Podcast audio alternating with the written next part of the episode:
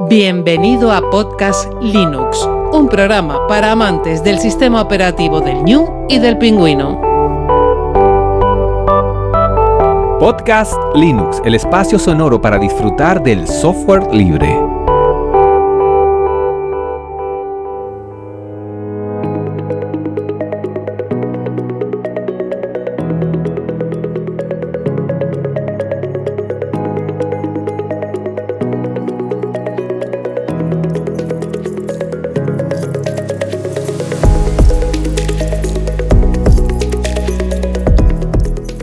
Buenas amantes del software libre, bienvenido a otra entrega de Podcast Linux, la número 145. Un abrazo muy fuerte de quien te habla, Juan Feble. Hoy traigo un dispositivo totalmente diferente a lo que le tengo acostumbrado. Vamos a analizar la PokeD Q90, una retroconsola portátil china con software libre en sus tripas. Ya estás en trayecto, haciendo deporte o tareas del hogar, paseando o en tu casa, te doy la bienvenida al episodio 145, Hardware PokeD Q90. Bueno, pues aquí vamos a finalizar esta triada de lo que ha sido el retro gaming. Empezamos hablando de retro gaming y Genio Linux. Seguimos con Ainus que ha estado espectacular y hoy vamos a dar pues el toque final con un dispositivo que tiene Genio Linux también en sus tripas y vamos a ver cuál es mi recomendación. La verdad es que es una retroconsola portátil bastante asequible de precio y creo que te puedes hacer con ella si todavía no tienes ninguna de este tipo.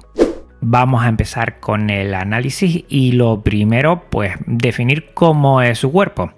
Bueno, esta retroconsola portátil que ya puedes ver en la portada tiene formato horizontal y viene en dos colores. Uno que es transparente y otro un azul Nintendo Switch. Intenta hacer una bueno, pequeño acercamiento, analogía a lo que es la Nintendo Switch y en el color azul la verdad es que es igual. El plástico es de calidad media, es robusto, eso sí, pero sin más. Hay otras que ya te vienen en metal, que creo que es un poquito mejor, pero veremos que el precio es tan comedido que bueno, pues lo entendemos. Una cosa que me ha llamado la atención es que ya trae USB-C, tanto para cargarlo porque también lo que puedes hacer es conectar el ordenador. Aunque yo te recomiendo que si vas a trabajar con la tarjeta, con la tarjeta que tiene una micro SD, pues lo hagas directamente con un lector de tarjeta. Tiene los típicos botones A, B, X, Y. Tiene también Select y Start tiene un mando de cruceta, el típico, la típica cruz eh, que viene en la Game Boy. Y también viene un stick analógico. También tiene unos botones más y menos en la parte alta de la pantalla, a, a cada uno de sus laterales, para movernos por los menús de los emuladores. Los botones son normales, calidad justa y a veces un poquito justa, depende si has tenido otras retroconsolas de este tipo, pues bueno, si es la primera, la verdad, normal, pero si has utilizado otras, pues verás que es justito, justito. También tiene un LED de encendido que es verde cuando está encendido y cuando carga se pasa a rojo y está a la derecha de la pantalla. Es muy pequeñito y bueno, está bien porque también no luce ahí que, que es un estorbo, pero a veces hay que mirar mucho, sobre todo en la carga, pues mirar si, si está.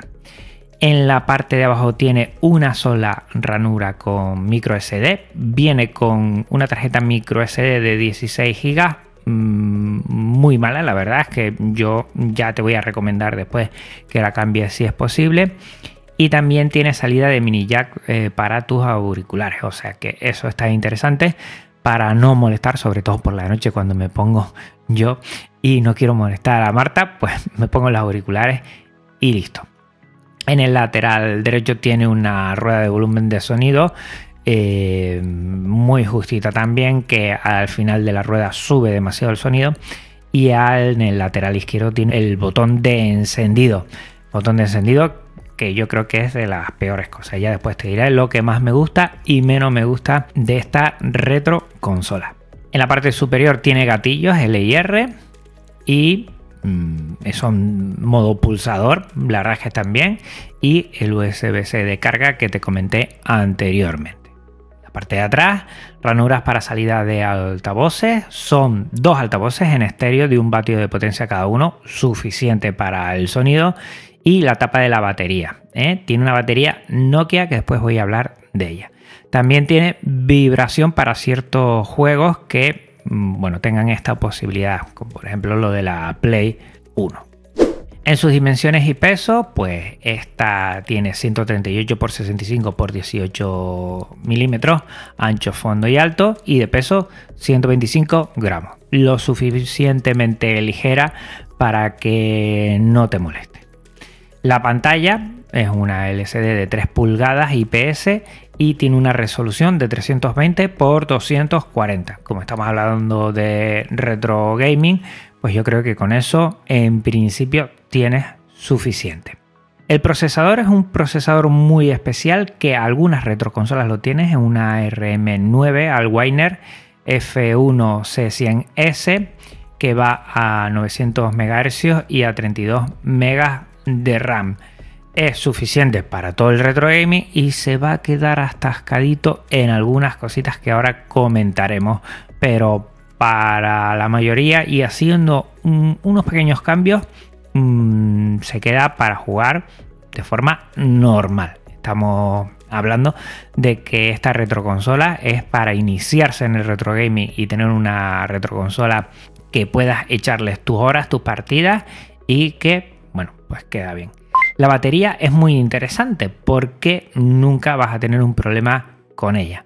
¿Por qué? Porque es una batería que es desmontable, es una BP4L, es de Nokia a 3,7 voltios y 1500 miliamperios, es de litio y que lo puedes encontrar, yo lo he encontrado en AliExpress por 6 euros. O sea que merece la pena, no se va a quedar desactualizada con los años porque se degrade la batería porque vas a poder encontrarla perfectamente. Por cierto, si vas a comprar esta batería, vete a por las que son más caras, no racanes mucho aquí porque las que encuentras por menos de 5 euros, al final te da problema y en los comentarios en AliExpress se nota mucho que el descontento de estas baterías. Nos prometen 5 o 6 horas de duración y si lo midió 2 horas y media de carga completa. Bueno, 6 horas de duración dice, yo iría 5 o 4 y media, pero que es suficiente. Además, lo bueno que tiene USB-C es que bueno, lo cargas con cualquier cargador que tengas ahí y no vas a tener problema de, de bueno, cargarlo con el cargador de tu móvil ¿vale? y salir de los aprietos por si se te queda con poca batería. En lo del software, pues aquí tenemos la grandeza que viene con software libre. El software que viene es OpenDingus con un entorno GMU 2X. La verdad es que ya de por sí pues está bastante bien. Nada más te llegue, la enciendes y ahí tienes GNU. Está bien, bastante aceptable. Tiene varias utilidades, no voy a entrar a hablar de ellas porque creo que tampoco es que sea interesante. Y tiene mm, ya mm, de fábrica emuladores para Game Boy, Game Boy Color, Game Boy Advance, Mega Drive, NES, Game Gear, Super NES, Neo Geo Pocket, Mega System, WonderSwan, PlayStation 1, atención, FB Alpha, PC Engine, PC System y Neo Geo. También tiene otro aspecto que son los ports. Por ejemplo, tienen el Doom, el ansiado Doom que siempre queremos meterlo en cualquier sitio. Son juegos ya encapsulados para que mm, pueda funcionar sin depender de emuladores. Ya viene todo en uno. Y después tiene una última parte de configuración donde puedes configurar, por ejemplo, el lenguaje y bueno, algunos aspectos del entorno gráfico. Está bastante bien, la verdad es que está bastante bien. En todos los sitios que he visto siempre te aconseja cambiar el firmware, ¿eh? el sistema operativo. Eh, yo, mm, antes de nada, pues hice una copia de seguridad, nunca se sabe ¿eh? qué va a pasar. Entonces, esto en GNU Linux es bastante fácil. En otros sistemas operativos he visto que hay que descargar programas, hay que hacer. Bueno, aquí tenemos lo que es la terminal que lo vamos a hacer muy fácil. Necesitamos dos comandos. Uno primero para saber dónde está esa tarjeta micro SD que vas a tener que sacar de la retroconsola ¿eh? y conectarlo por medio de un lector de tarjetas a tu ordenador. Entonces, con el comando lsblk vas a saber dónde está. Una vez mm, detectas, por ejemplo, el mío estaba en dev barra sdb, pues una vez lo tienes ahí, pues con eh, lo que es el comando de te lo voy a dejar todas las notas del programa por si quieres copiar y pegar, pero ojo, siempre tienes que estar bien atento de que no falles de que sea la partición exactamente de tu tarjeta, porque como sea otro, pues te puedes cargar eh, lo que es el sistema operativo de Linux en tu ordenador. O sea, bien atento a esto. Pues con un dd if dead barra sdb off, eh, lo que quiero, lo cojo eh, lo que es la imagen de la tarjeta y la voy a volcar en un q90.img, imagen, y pongo bs igual auto y status progress, igual progress para saber cómo va todo. A mí me tardó varias horas, yo me fui por la tarde a, a sacar a mi perrita al parque y me tardó varias horas, o sea que cuando hagamos esto, paciencia. De todos modos, yo desde aquí te aconsejo que uses para el firmware libre que te voy a proponer, que está muy bien, es una versión mejorada de OpenDingus, te voy a proponer que te pilles otra tarjeta, una tarjeta de clase 10 de 32 GB, ¿ves? pasas de 16 a 32 GB para añadirle muchos juegos, sobre todo lo de la Play 1, pues mm, son eh, de mayor peso, de mayor tamaño, entonces todas estas ISOs, pues te aconsejo de 32 GB. La verdad es que se han abaratado bastante lo que son las tarjetas micro SD y mm, a partir de ahí te voy a poner en las notas del programa también el eh, que es de una comunidad de lo que se llama Millo. Es una versión mejorada del OpenDingus que nos viene por PowKiddy, nos viene aquí en esta, en la Q90, pero que nosotros vamos a mejorar. Tiene licencia GPL2 y la verdad es que está muy bien. Lo que tenemos que hacer es bajar lo que es la imagen, pero para la PowKiddy Q90 también es la misma para otra, pero tú vas directo. Te lo voy a dejar también en las notas del programa para que no te pierdas. Y puedes grabar la ISO o con DD otra vez, haciéndolo al revés, o como yo lo hice con la Raspberry Pi imagen. Anteriormente yo para grabar imágenes en tarjetas micro SD lo hacía con Balena Etcher. Últimamente mm, me está viniendo con mucha publicidad, lo veo muy pesado y por medio de la Raspberry Pi Imager pues tiene eh, para grabar desde custom, miras tu punto IMG y así la grabas. No tienes ningún problema. Hay que dar un último paso porque la imagen te viene para tarjetas SD que son de 4 GB. Para aumentar, si tienes de 8 o superior, pues con Gparted aumentas la partición main, que es de una forma muy sencilla, lo puedes mirar por ahí, eh, meterte en Gparted, vas a la partición main de la tarjeta micro SD y le aumentas la dimensión, el tamaño.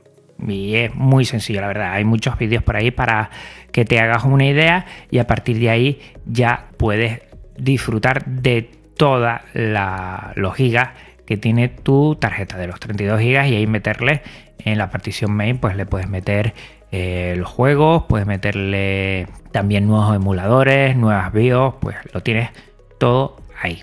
Una vez hecho esto, creo que puedes hacerle bastantes mejoras. Primero, añadir emuladores. Creo que ya te vienen en, Millo. Por ejemplo, MCX. Hablamos anteriormente de muchos juegos libres, algunos en MCX, gracias a Santiago Ontañón. Pues yo quería jugar con ellos y evidentemente lo añadí. También puedes cambiar emuladores a su última versión. Estuve, bueno, mirando un poco por internet y encontré una página donde comentan algunas mejoras para la hermana de la Q90 la V90. La V90 es una versión en vez de horizontal en vertical, en formato concha, es muy bonita, muy muy bonita. Cualquiera de las dos te sirve y la V90 creo que viene un poquito mejorada y ahí te dicen qué emuladores hay que cambiar a su última versión para que vayan un poquito mejor los juegos. Después puedes cambiar la BIOS de la Play 1 y añadir archivos de configuración de juegos, 100 en total. El problema que hay aquí es que los juegos de la Play mm, de por sí no van bien del todo. ¿eh? Van a menos de 50 frames y eso se nota. Si te vas a comprar esta eh, retroconsola para jugar al juego de la Play, yo no te lo aconsejo como primera instancia. ¿Se pueden jugar? Sí, pero hay que hacer varias configuraciones y no va lo suelto del todo. ¿Por qué? Pues evidentemente lo que es el procesador, el RM9, este no es del todo mm, bueno, eficiente, sobre todo para la demanda que hacen los juegos de la Play. Pero se puede jugar. Te voy a dejar también en lo que es las notas del programa ¿eh? todos esos archivos de configuración ¿eh? donde se meten y tú puedes jugar mucho mejor. Yo he hecho la prueba con Crash Bandicoot, antes no iba y con estos archivos de configuración y esta nueva BIOS pues va muchísimo, muchísimo mejor. Pero insisto, si te quieres comprar esta retroconsola solo para jugar juegos de la Play o tú lo que quieres jugar juegos de la Play, sí que no te lo aconsejo. También algo fastidioso que lo estuve buscando era eliminar la vibración cuando tenía batería baja. Cuando llegaba al 50%, pues lo que hacía se ponía a vibrar con lo que es el sistema de vibración y es fastidioso porque a mitad de batería ya está jugando y además que por la noche va a molestar a la persona que tenga al lado si está durmiendo.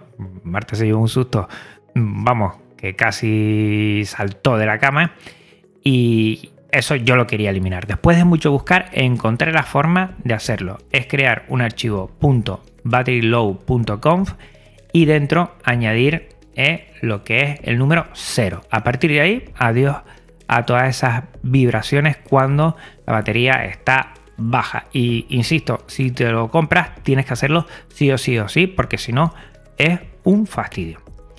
Lo que más me gusta de esta consola, primero el precio. Yo la conseguí por 28,47 euros y lo conseguí lo que fue a finales de septiembre ha subido un montón. ¿eh? Ahora está en 37 euros y todo parece que va a seguir subiendo y subiendo y subiendo. Otra cosa que me llamó mucho la atención es que me llegó en 12 días a mi casa, a Canarias. ¿eh? O sea que fue el paquete que yo creo que más rápido me ha llegado de AliExpress. Y la verdad es que muy contento, todo muy bien. Otra cosa que me ha gustado mucho son las dimensiones. Creo que está perfecta. Y la pantalla de 3 pulgadas IPS, la verdad es que se ve muy muy bien. Y por último, la batería. La batería está bastante bien. Lo que cambiaría, primero, la botonera. La botonera, pues, no es de la mejor. Sobre todo los botones eh, A, B, eh, X, Y. La verdad es que podrían mejorarlo. Un poquito pequeñito. Y después el interruptor de encendido apagado es un fastidio. Eh, no está bien hecho y cuando cierra puedes tener un problema con la micro SD. El firmware de Millo, cuando detecta que lo has apagado directamente desde el interruptor, te hace un escaneo a ver si está todo bien. Tienes que hacer el apagado siempre por software, que es darle al botón estar varios segundos y ya te sale y le das a apagar y listo. Pero la verdad es que mm, se mueve un poco ese botón y yo no lo veo mm, que esté bien. Bueno, para finalizar, ¿para quién es? Pues bueno, yo creo que esta retroconsola portátil es para aquellas personas que no quieran gastarse mucho dinero en su primera retroconsola y quieran tener algo llamativo. Te recuerdo, lo dije antes, que está la versión vertical tipo eh, Game Boy Advance SP, vertical tipo concha, que está muy bien, la Poukidi V90. Y alternativas hay muchos, lo que pasa es que ya se sube de precio. Están las Bernic, que están muy bien, son mucho mejor, mucho más caras evidentemente. Están las Pocket Go y las Beat Boy que están en un precio algo similar, pero yo creo que son un poquito más antiguas. Yo me decantaría por la Pokey Q90 o una cosa que ya te lo comenté en el episodio anterior, a ver si consigo alguna vez reutilizar una PS Vita o una PSP. Yo creo que ecológicamente y a nosotros que nos gusta siempre darle una segunda oportunidad a todos nuestros dispositivos, pues a ver si me hago con una PC Vita, es la que estoy buscando. Si tienes alguna, no la estás utilizando y bueno, podemos llegar a un acuerdo o, me la cedes, yo después ya te la daré o a ver cómo eh, contemplamos todo esto, pues sí me gustaría hacer algunas pruebas porque dicen que es lo mejor que hay una PC Vita para después poderle meter RetroArch y disfrutar del software libre en una consola portátil también que, que está muy muy bien. Pues bueno, hasta aquí el episodio de hoy. Recuerda que este episodio y todos los de Podcast Linux tienen licencia Creative como reconocimiento compartir igual 4.0 y que también toda la música es Creative Commons. Pásate por las notas del programa para conocer a sus autores. Recordar a los oyentes que este podcast aloja su web en GitLab, un servicio libre de repositorios Git y su contenido en archive.org, archive.org, la biblioteca digital libre con contenido Creative Commons. Si quieres contactar conmigo, me puedes hacer muy feliz. Si tienes la PC Vita o quieres hablar de algo de cacharreo que eh, con el retro gaming has conseguido, ponte en contacto conmigo. ¿eh? Pásate por la nota del programa para conocer mm, dónde me puedes encontrar y vamos a disfrutar muchísimo. Gracias de nuevo y siempre lo diré por tu tiempo, escucha y atención. Hasta otra Linuxero, hasta otra Linuxero. Un abrazo muy fuerte. Por favor, cuídense mucho que el bicho está ahí fuera y hasta la próxima. Chao. Podcast Linux, el espacio sonoro para disfrutar del software libre. Un programa para amantes del sistema operativo del ñu y el pingüino.